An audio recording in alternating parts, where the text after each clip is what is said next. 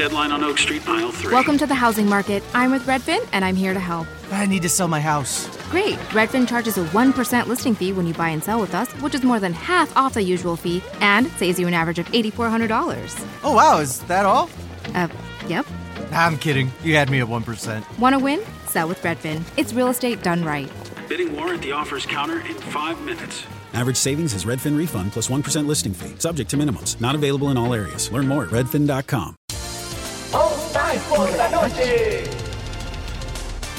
Estás escuchando All Spice por la noche. Tenemos un radio escucha en la línea.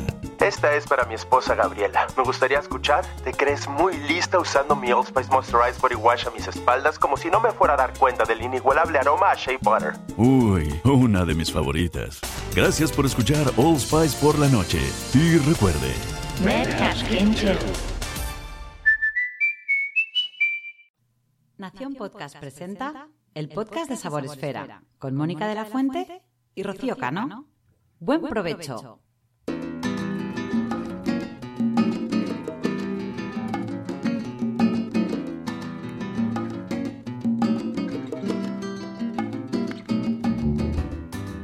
Hola amigos, buenos días, bienvenidos al podcast de Sabor Esfera.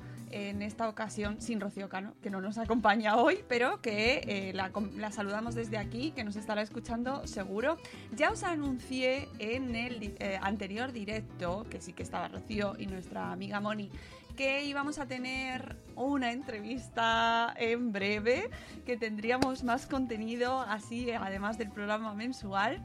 Y aquí estamos, no hemos fallado. Nos, os acompañamos en esta mañana súper lluviosa, que yo no sé si mi invitada también tiene tan mal día como nosotros por aquí. Sí, horroroso, ¿eh? Por Dios. Bueno, pues eh, en esta mañana horrible, ¿qué, qué mejor? ¿Qué, podemos hacer mejor que hablar de recetas? Nada. Nada. Nada, ¿verdad? O sea, y de libros, además. Que, que- que hay dos cosas que me gusten más en la vida que hablar de libros y hablar de recetas. Pues lo juntamos todo porque hoy os presentamos este librazo ¡ah! que se llama Las mejores recetas de la historia y nos acompaña su autora, María José, las recetas de MJ. ¿Cómo estás? Buenos días. Hola, buenos días, ¿qué tal? Bien, pues eso, un día lluvioso, pero mejor, porque yo el calor lo llevo fatal. Yo también. Así Pero- que encantado que ya se vaya. Yo también, pero me gusta ver llover desde casa, no en la puerta del cole. El domingo, ¿no? Con la mantita en el sofá es lo perfecto. Claro, y escuchando pues la radio, un programa viendo una peli así tapadito. Pero bueno, ya estamos en casa ahora, las 11 menos 4 minutos, eh, en directo desde Sabor Esfera. Y mira, de verdad, te tengo que dar la enhorabuena, María José, porque mm, mm, qué libro tan bonito os ha quedado. La verdad es que sí, nos ha quedado súper súper chulo, estamos muy contentos. Porque además, cuando, cuando hablamos con la, con la editorial eh, y nos, nos presentó, bueno, inicialmente lo que iba a ser el proyecto, eh, si alguno de los que nos están escuchando han visto mi libro anterior, es un libro bastante grande, eh, con una encuadernación muy cuidada, es muy bonito y pensaba, madre mía, este al lado del otro va a ser como un TVO, pero no, es más pequeñito, no tiene las páginas que inicialmente iba a tener, porque eso es algo que al final nos sorprendió muchísimo y ha quedado súper chulo. Muy contento, y además un libro muy diferente de recetas y muy guay, muy guay. Eh, antes de entrar en el directo te lo comentaba y es que es así, eh, me encantan los libros de recetas, los he consultado durante toda mi vida, los, me, me sentaba a leerlos cuando era pequeña porque mi madre tenía colecciones y colecciones de libros de recetas y me gustan mucho. Y este en concreto tiene un elemento original eh, de historia, de elementos históricos, que claro, hace las delicias de los amantes de la cocina, de los amantes de los libros de recetas, pero además satisface también el afán de conocimiento, ¿no? El gusto por la historia. Y te trae ahí mm, eh, anécdotas, lo hilvana de una manera que, oye, pues es- se convierte en una experiencia diferente, aparte de, Sí. de ser un libro de recetas. ¿Cómo se os ocurre esto? Pues mira, la idea es de Víctor, que es el coautor, que el pobre no lo sacan por ningún sitio, pero Pero Víctor es el, el que se ha encargado de toda la parte de recopilar la información histórica, porque es bastante complicado eh, recopilar información histórica eh, y bueno, no siempre acabas con la, con la sensación de que es 100% verídica, porque claro, hay personajes desde el siglo V antes de Cristo hasta, hasta hoy. Entonces, la parte histórica la lleva él y fue una idea suya, porque empezó como, bueno, y sigue siendo, un, una serie en nuestro canal de YouTube. Cansados un poco de receta tras receta tras receta, pues se nos ocurrió eso, la parte, mezclar un poco, que además he alucinado con la de gente que dice que son sus dos pasiones, la historia y la gastronomía. Y entonces empezamos a hacer, pues eso, vídeos, hicimos un primer vídeo de los presidentes de los Estados Unidos y tuvo bastante éxito, pero luego hicimos a Napoleón y bueno, aquello fue la gente se volvía loca con Napoleón y ya empezamos, seguimos haciendo y a partir de ahí, pues el editor fue cuando vio el vídeo y se le ocurrió la idea de, hacerlo libro. Y no todos los personajes del libro están hechos en vídeo, pero bueno, poco a poco los iremos haciendo, readaptando las recetas o, o ya veremos, pero es muy chulo. Además, eh, si lees, que es, yo creo que es una de las cosas buenas que tiene el libro, que no se hace pesado leer la parte de historia, porque habla o bien del personaje o bien de la época en que, en que se desarrolla, en que vive ese personaje, te cuenta pues ingredientes de la época, anécdotas gastronómicas de la época, es bastante, bastante ameno. Sí. Lo digo porque como es la parte que ha escrito Víctor, puedo decir flores. Sí, además eh, te da también esas pinceladas de las pelis, ¿no? En el Sí. cine, que, que ilustra esa época en concreto. Eh, te puede interesar más una, te puede interesar más otra, pero todas tienen algo curioso, eh, pues eso, los alimentos que se utilizaban en esa época, qué es lo que más se comía, qué es lo que se empieza a hacer, ¿no? Siempre sacas algo interesante. Y a cada periodo histórico le acompaña una receta, claro. Por sí, supuesto. ¿Cómo las habéis elegido? Cuéntame este proceso porque tiene que haber sido complicado. Bueno, la receta o bien era una receta que se comía en la época, ¿vale? O algunas como la de Nixon, que tú me comentabas que la habías hecho, el pastel de Nixon. Ese, por ejemplo, no está en el vídeo de los presidentes, eh, elegimos otras recetas, pero esa no estaba, pero fue una receta que pidió muchísimo la gente porque sí que la mencionamos.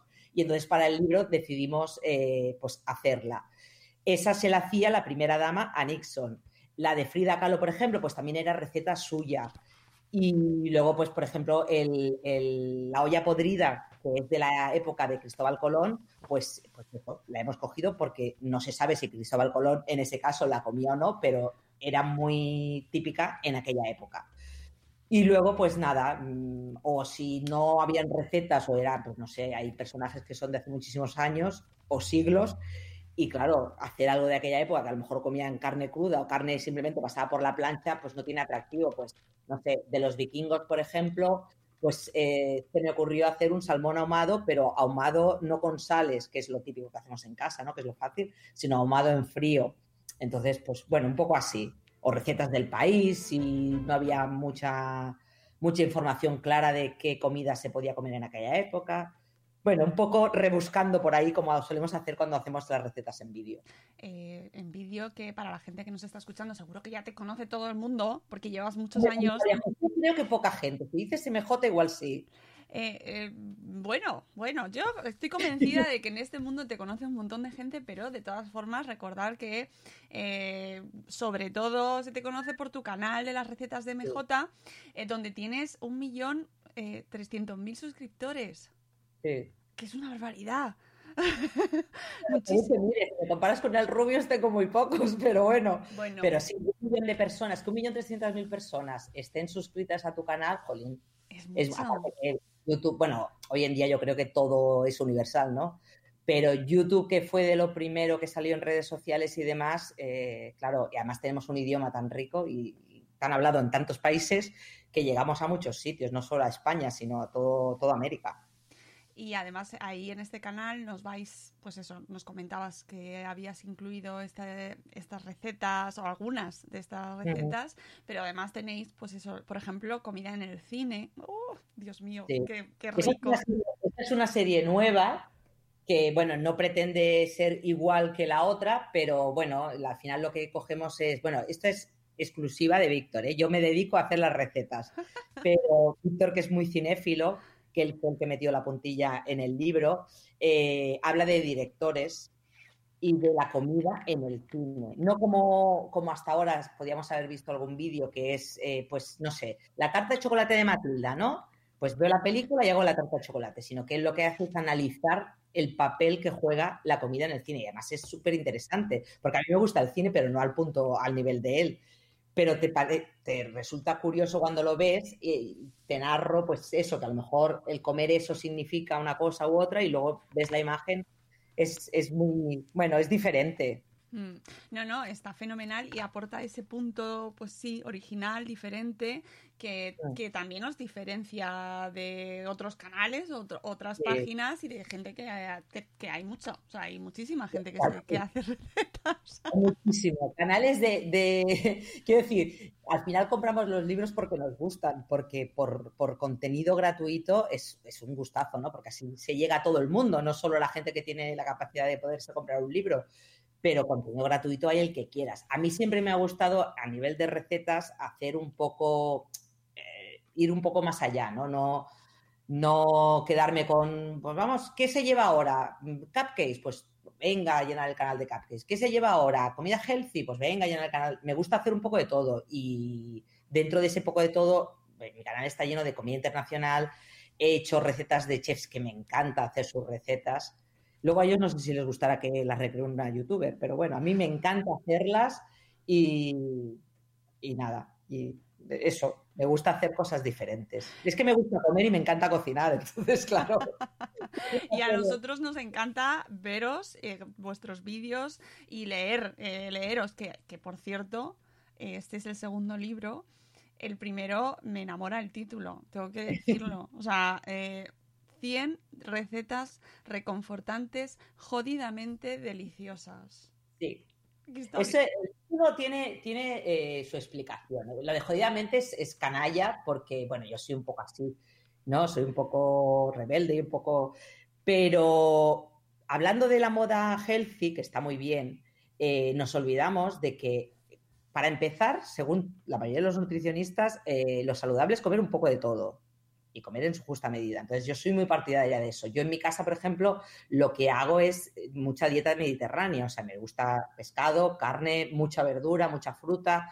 Entonces, eh, son recetas a partir de ahí, de esos ingredientes de la cocina mediterránea, pero cocinadas de una manera más saludable. Nuestras madres, por ejemplo, pues cuando hacían un sofrito echaban un montón de aceite. Entonces, hoy en día está claro que no hace falta echarle tanto aceite pero lo que para mí es súper importante, aparte de buena calidad de producto y cocinarlas de la mejor manera posible, de la manera más saludable, es que estén jodidamente deliciosas. O sea, yo, mira, ayer o antes de ayer hice una story y lo decía.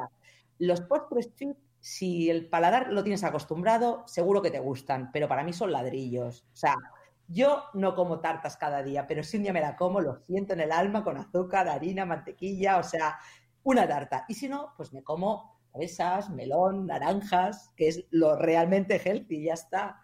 A veces nos obsesionamos, ¿no? Con no azúcar, no azúcar. Bueno, no has de comer cada día, pero, jolín, no me digas. Mira, tú que me has dicho antes que te gusta cocinar, por favor, te invito y te reto a que pruebes la última New York Cheesecake, que la hice a partir de mi viaje a Nueva York, que es la mejor del mundo mundial. Está inspirada, o sea, la hice yo también, eh, una parte de mi canal tiene muchas recetas hechas a partir de ir a comer a algún restaurante. Bueno, pues cuando fuimos a Nueva York, hicimos un vídeo eh, que era, eh, bueno, no, ahora no recuerdo el título, pero era en busca de la mejor New York Cheesecake, ¿no? En Nueva York. Y probé como 15 o 16 tartas de queso y, bueno, hice un ranking y la que ganó recordando su textura, iba yo con mi libretilla ahí apuntándolo todo. La que ganó, la recreé, me quedó bastante, bastante igual que la original y es, de verdad, pruébala. Te lo recomiendo. Lo haré y lo haré y lo pondré en Instagram porque... Mm, pruébala porque hay gente, yo he hecho muchísimas, ¿eh? Y, y, bueno, hay tartas buenísimas. Las tartas de queso difícil es que salgan mal, pero mucha gente que también es súper fan de las tartas de queso me ha dicho, es la mejor con diferencia. Eso sí, probarla con nata, ¿eh? Porque a mí, aunque me chocó verlo, ver la nata al lado de la ración de tarta, le da un punto Vale. espectacular. O sea, que coge la receta y la copias y la cual. haces. Yo te voy a Luego ya, cuando la pruebes ya la adaptas a tu gusto. Me parece. Pero de verdad pastada de tarta. Qué rico. Otra receta que he copiado, tuya. No, no, no, no se copian las recetas. Las recetas se hacen para que la gente las haga. A mí me encanta que, las- que las Claro. hagáis, que hagáis fotos y que me las enviéis. No, no, bueno, es que antes, te lo he dicho antes de entrar en el directo y es verdad, eh, estamos ahora en esta época, entrando en esta época de coles, de, de, mm, menús, ahora hay que hacer para toda la semana, los niños, no sé qué, y estamos buscando, eh, tengo además una amiga que está escuchándonos seguro, mi amiga Vanessa, que está igual, que eh, comidas para dejar hechas y tener eh, de esto de sacar, calentar y dejarlas y que se la pongan ellos y qué tal.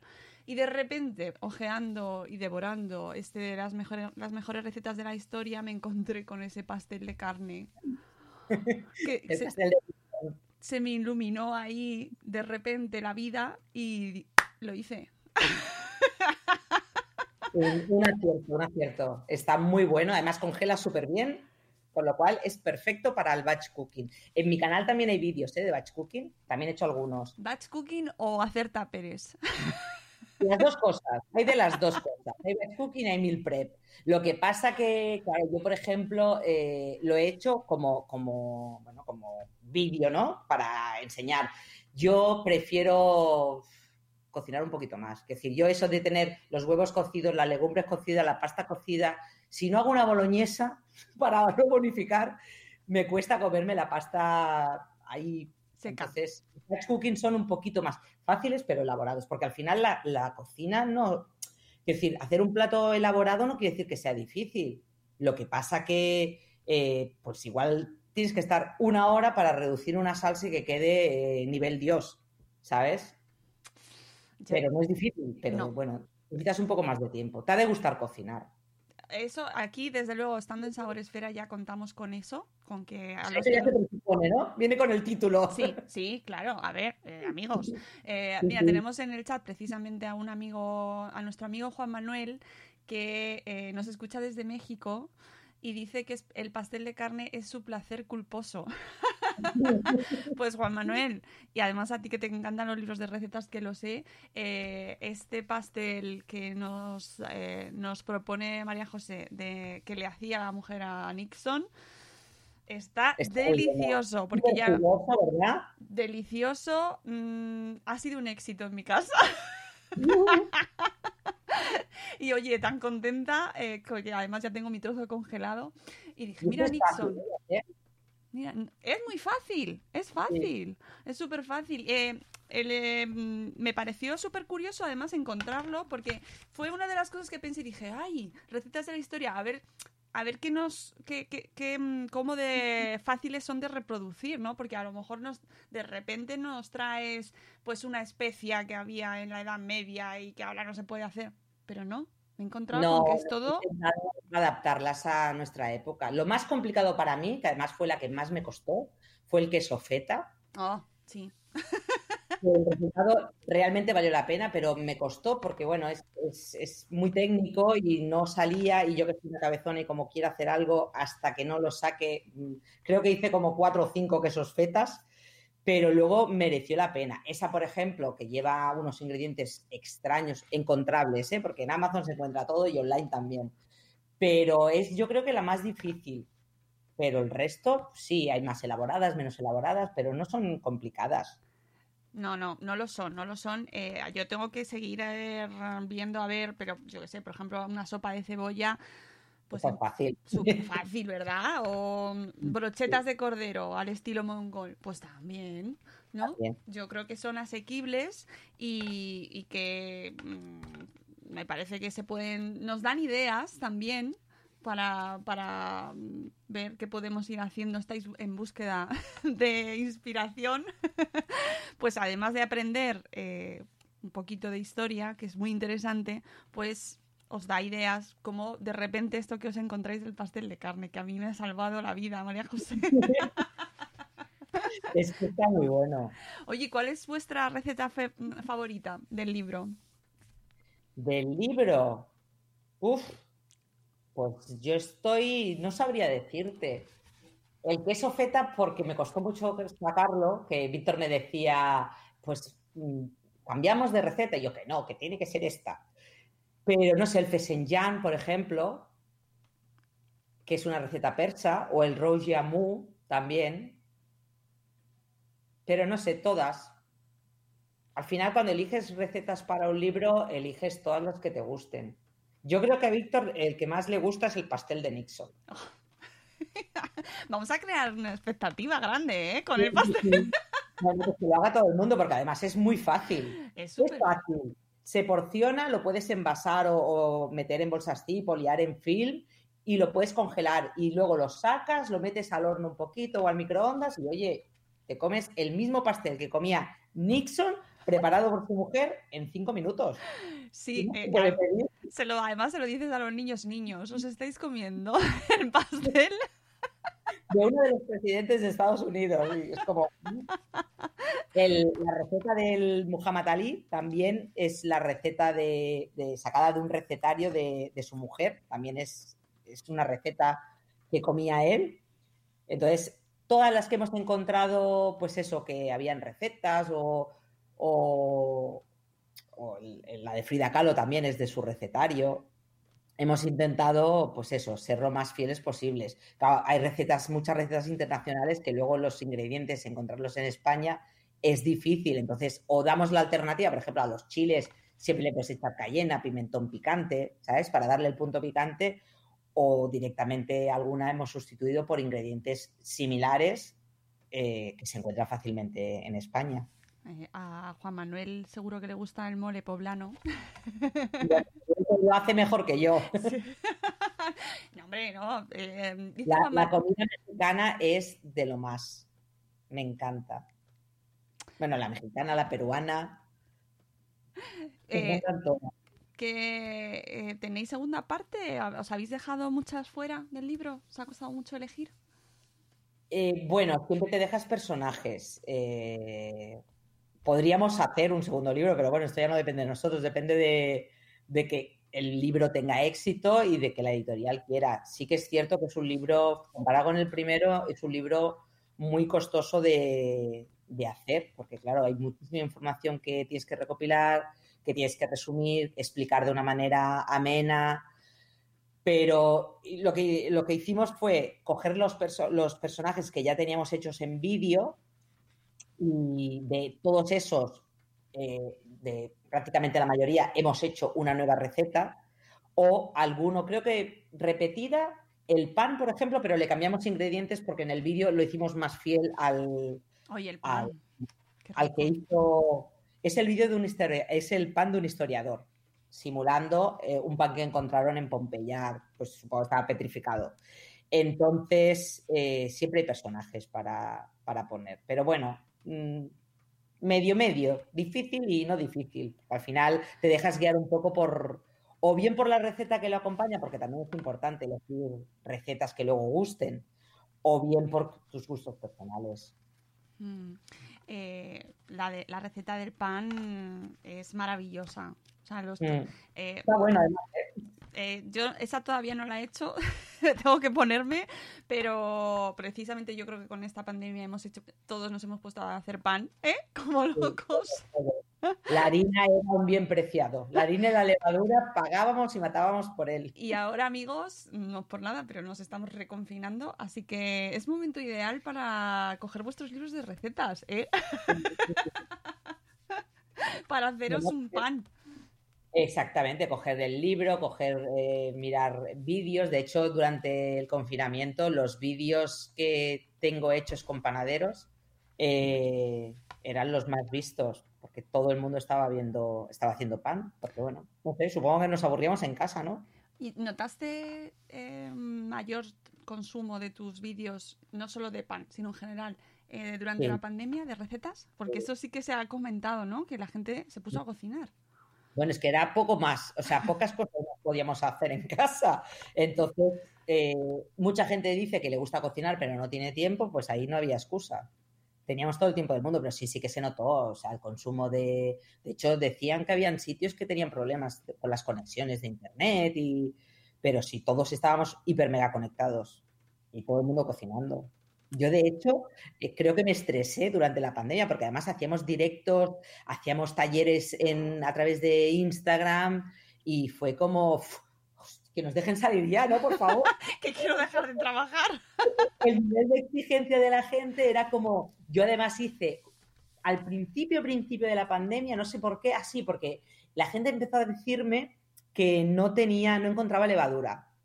Y entonces se me ocurrió hacer, eso antes de que los vídeos de pan subieran, ¿eh? porque fue, ya te digo, al principio, principio, principio de, de, confinarnos.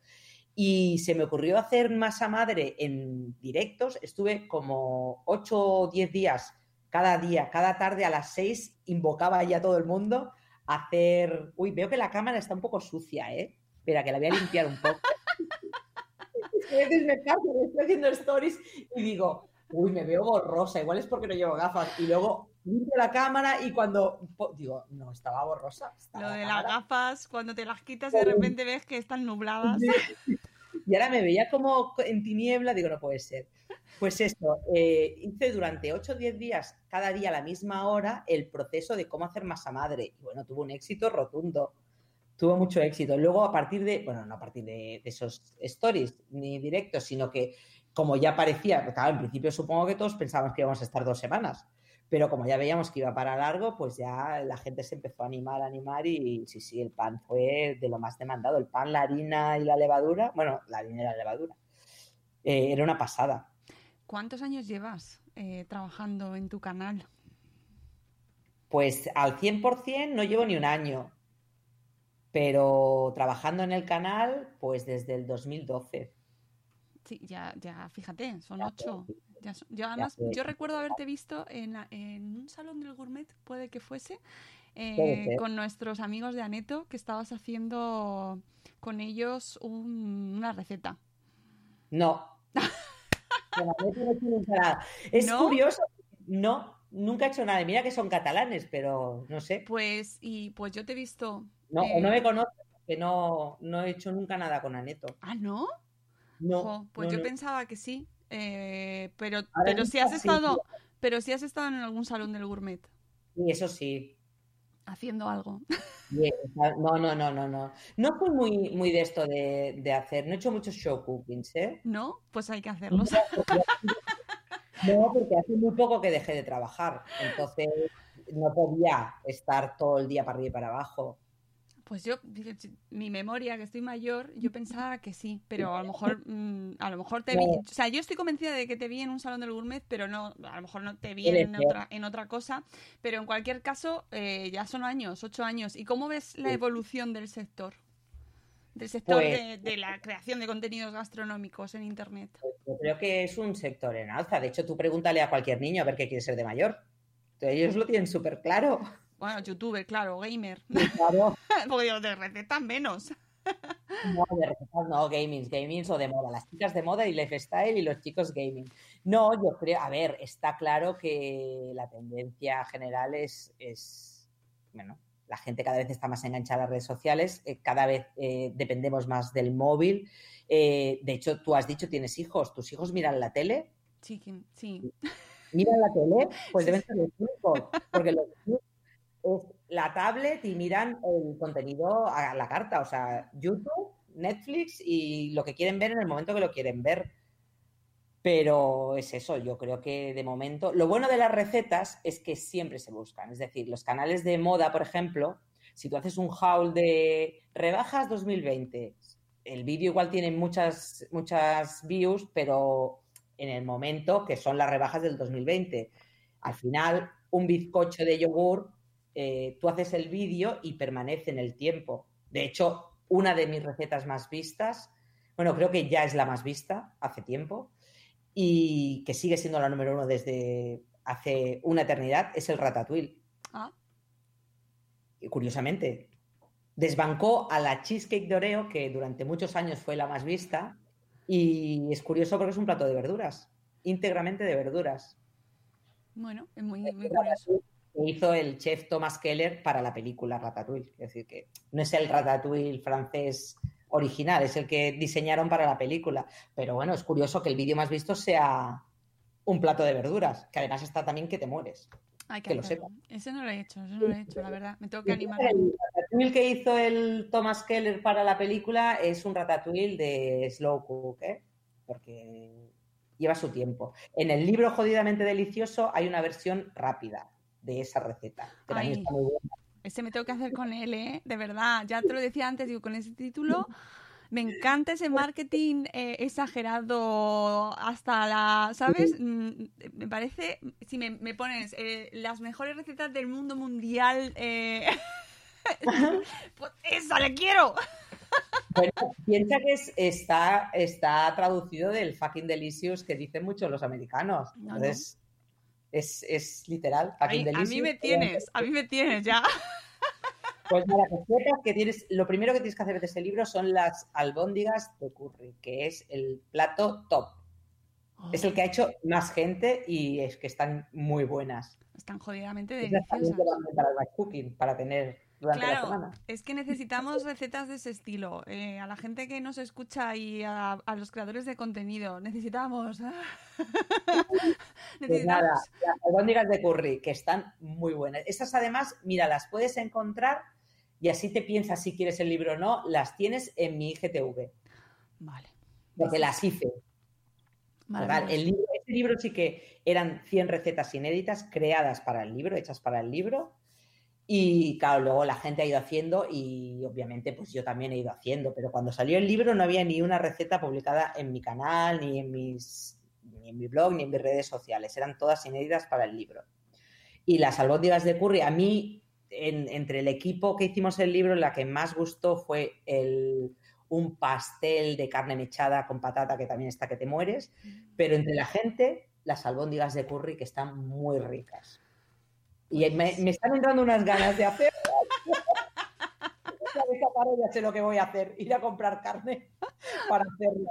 Oye, que es que esto es una perdición. A mí siempre me pasa. Cuando estoy preparando estos programas, pues eh, me, me preparo las entrevistas. Que da la casualidad que, claro, me tengo que leer las recetas. ¡Qué mala suerte! Exactamente, qué pena. Yo no quiero, ¿no? Claro, este trabajo maldito. Pues al final acabo haciendo, eh, pues eso, pues acabo haciendo platos porque como además me gusta.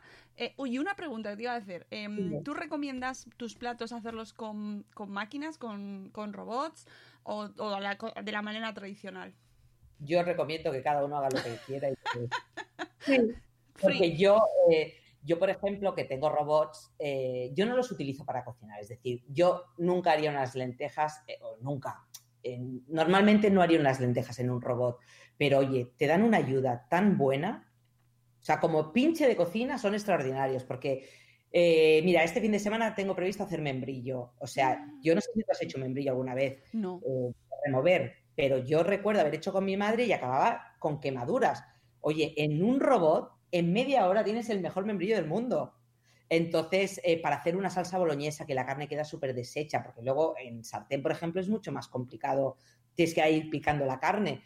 Para hacer una mermelada, para todo eso son estupendísimos. Luego, por ejemplo, las croquetas, que las puedes hacer, yo las sigo haciendo removiendo en, en la sartén, porque no sé, al final son manías, pero yo recomiendo que yo soy, vamos, una friki de los gaches de cocina. O sea, tengo cacharro que sale, cacharro que quiero. Soy súper caprichosa para eso. Otra cosa no me verás comprar, pero venir desde cualquier sitio del mundo con una espiral para hacer patatas, ahí es por...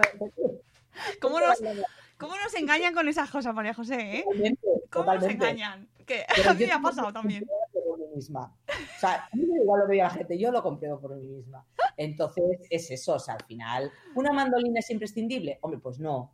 Pero si quieres hacer según qué cosas laminadas, pues no es lo mismo a cuchillo que en mandolina. Y como eso todo. O sea, nada es imprescindible, pero hay muchos cacharros de cocina que te ayudan muchísimo. Vale, que no eres purista. Es que luego ahí hay gente muy purista.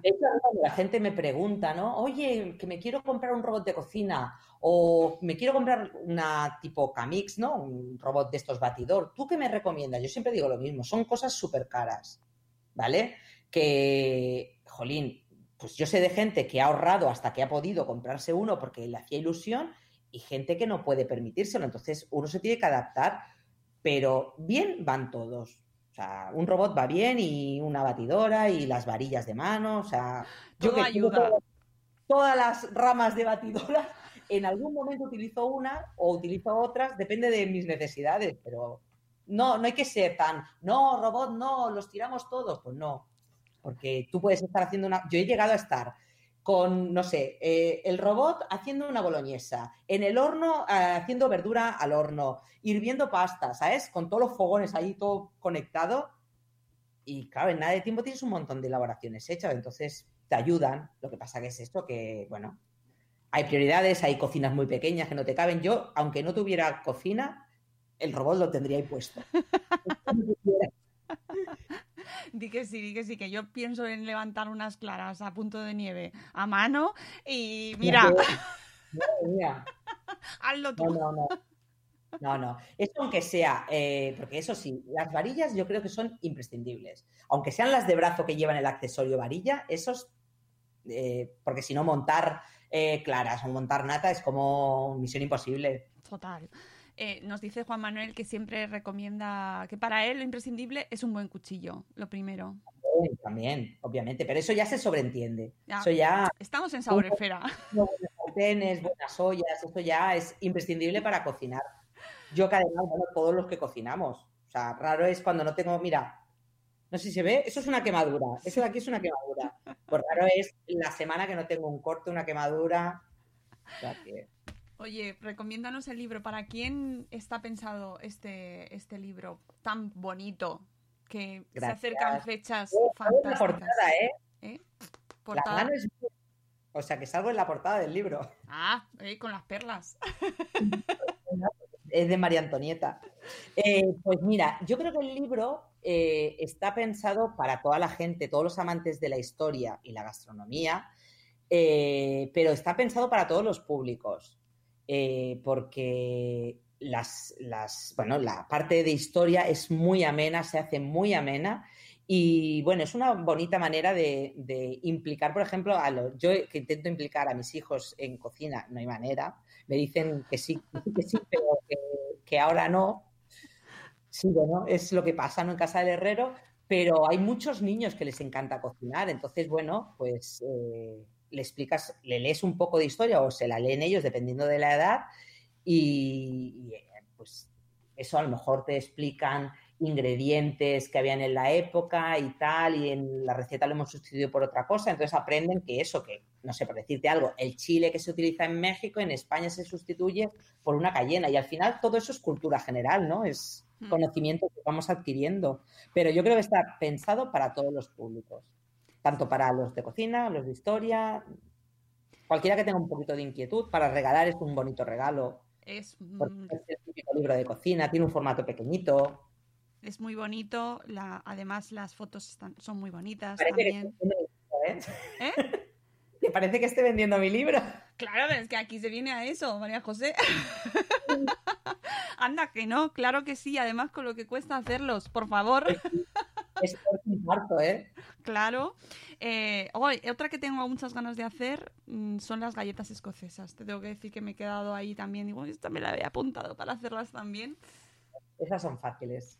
Sí. Y luego además tenéis un código ahí metiendo tecnología que se han puesto muy de moda ahora con la pandemia también, Sí. los códigos BIDI así, eh, Sí. para que la gente pueda encontrar más información.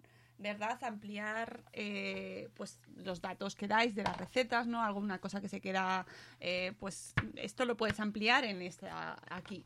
Bueno, normalmente lo que hay en la mayoría de códigos QR es el vídeo de ese personaje, porque es cuando el personaje ya estaba hecho en vídeo, se va al vídeo, si lo quieren ver, y porque seguramente la receta que se dé en el vídeo sea o diferente o ligeramente diferente. Otra versión, por ejemplo, el cobbler, que está en el- la comida en el salvaje oeste, en el vídeo es de moras, que es, el, es la receta original, y en el libro está con arándanos. Entonces, eh, pues eso, tienen otra receta más. y bueno, Y que fácil. si os quedáis con ganas de más, pues ya sabéis que tenéis su canal con un montón de vídeos ya, tantos años, y, y- y todo lo que os queda, ¿no? ¿Cuán- ¿Qué proyectos tienes ahora para así, Pues para más ahora, adelante? de momento, seguir eh, con. Bueno, este domingo publicamos el vídeo de Marie Curie, que está en el libro, pero no estaba hecho el personaje en vídeo. Seguimos con las. Ahora eh, nos hemos centrado más en hacer series. Entonces, vamos a hacer las receta, recetas históricas igual, personajes del libro o no, eh, vídeos de cine. Y ahora estamos haciendo una serie de tapas andaluzas típicas, que luego lo que hacemos es un recopilatorio con las tapas típicas andaluzas más, más, bueno, más famosas o que más gustan a la gente. Y cuando acabemos esta, pues haremos otra, no sé de qué, ya nos inventaremos, pero hemos hecho guarniciones, las mejores guarniciones con patatas, hemos hecho recorridos gastronómicos por Barcelona, que es donde vivimos, por ejemplo, las mejores, en busca de las mejores bravas de Barcelona. Y hemos ido a diferentes restaurantes y la que más me ha gustado, pues la he recreado. Intentamos hacer contenido un poquito diferente. Y el vídeo de Nueva York, míralo, lo vas a tener que mirar porque está la New York Cheesecake. Eh, es que tengo deberes. Pero además verás una ruta por Nueva York muy diferente. O sea, que te gustará porque mezcla la comida, el turismo y el cine en un mismo Me vídeo. encanta, me encanta. Además, ese tipo de, de contenidos eh, siempre te dan, te, te- te genera como ganas de ir a conocer sitios, ¿no? A, a descubrir sitios nuevos ahí por su comida. Qué ganas de poder volver a viajar, que da eso, por cierto, tengo que decir, de recuperarlo. es que. Pero bueno, de momento no, no se ve el final. Nada, no. De momento no. nos quedamos en casa cocinando y nos Sí. hacemos amigos, todos los que nos estéis escuchando, que vienen épocas de interesantes de mm, pensar en gente, en regalos. Eh, un libro precioso, muy bonito. eh, muy interesante, muy entretenido para echar el ratillo también en familia y elegir recetas, ver a ver. mm, es un libro muy, muy completo que recomiendo mucho a los que os gusta cocinar, pero también a los que os gusta mm, libros con más meollo. Y sobre todo, pues en este caso, el momento historia, que siempre aprendes algo, ¿no? Así que, y- oye, y luego nos decís que, que- cuáles son vuestras recetas preferidas, porque en mi caso, yo hasta ahora, el pastel de Nixon es el que... porque solo he hecho ese. En el caso de Víctor es también el pastel de Nixon, yo creo. Pondría la mano en el fuego. Y en el porque tengo que elegir una, vamos a elegir mm, eh, el. Pues que soy muy pro pollo, me encanta el pollo y es una receta bastante curiosa. Es un, es un guiso, ¿eh? Pero es un guiso persa. Y es Y, además eh, es de los primeritos que, te- que vienen en el libro. O sea que. Pues, María José, un placer eh, charlar contigo. Eh, enhorabuena, eh, transmite al resto del equipo la enhorabuena.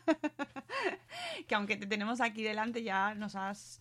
Ya hemos visto que, oye, que hay más gente también aquí detrás, así que Víctor y yo somos un dúo. Víctor y tú, pues enhorabuena y oye, que sigáis ahí, que, que nos vamos a hacer también con el volumen de las recetas jo- Hombre, vamos, pero ¿cómo lo sabes? que yo, que si no vuelven a confinar, yo necesito material aquí. O sea, Droga allí tienes bueno, ¿eh? Allí tienes bueno porque ahí... Ese es diferente, ese es de recetas, puro y duro, pero bueno, son recetas todas ricas, jodidamente deliciosas. No puede ser mejor. Ya con este. O sea. eh, pues muchísima suerte con este libro, que tenga Gracias. una andadura larga y exitosa, que, que- que se lo merece, que es- se ha quedado un gran libro.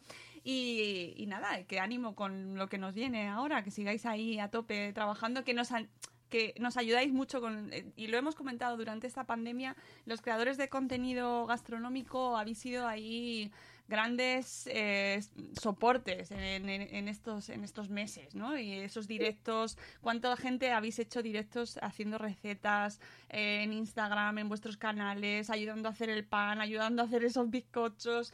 O sea, gracias. Bueno, yo creo que al final, eh, aunque la gente tenga la sensación de que los hemos ayudado, nos hemos ayudado todos. Sí, pero... Porque la gente era como que nos sentíamos conectados, ¿no? Porque dentro del aislamiento que teníamos todos, cada uno en su casa, era como que veías a gente más allá de tu casa. Entonces, al final, bueno, nosotros ayudábamos a la gente a que hiciera recetas o aprendiera a hacer pan y la gente nos ayudaba a darnos compañía. O sea que al final, entre todos, hemos salido para nada porque ahora parece que vamos a volver. Bueno, bueno. hemos aprendido a hacer pan, eh, María José. Exacto. ya está, ya hemos aprendido Hay algo. siempre hay que coger la parte positiva. Claro que Pues sí. muchas gracias. Nada, gracias a vosotros y gracias a todos los que nos estáis escuchando en directo o luego en diferido eh, en nuestro canal de Sabor Esfera, que os recuerdo, las mejores recetas de la historia, las recetas de MJ de Plan B. Podéis haceros con este librazo en vuestras librerías, en todas las que estén abiertas, podéis comprarlo online también, os lo mandan a casa y de la manera más cómoda y más segura posible. Amigos, cocinad mucho, ya sabéis eh, que es lo que nos queda ahora mismo. Te pasad un viernes maravilloso.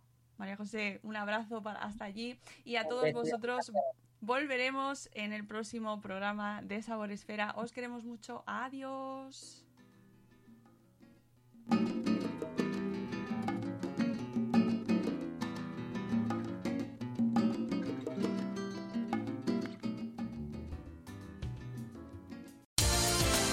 Spice por la noche. Estás escuchando All Spice por la noche. Tenemos un radio escucha en la línea. Esta es para mi esposa Gabriela. Me gustaría escuchar. ¿Te crees muy lista usando mi Old Spice Moisturized Body Wash a mis espaldas como si no me fuera a dar cuenta del inigualable aroma a Shea Butter? Uy, una de mis favoritas. Gracias por escuchar All Spice por la noche. Y recuerde, Red.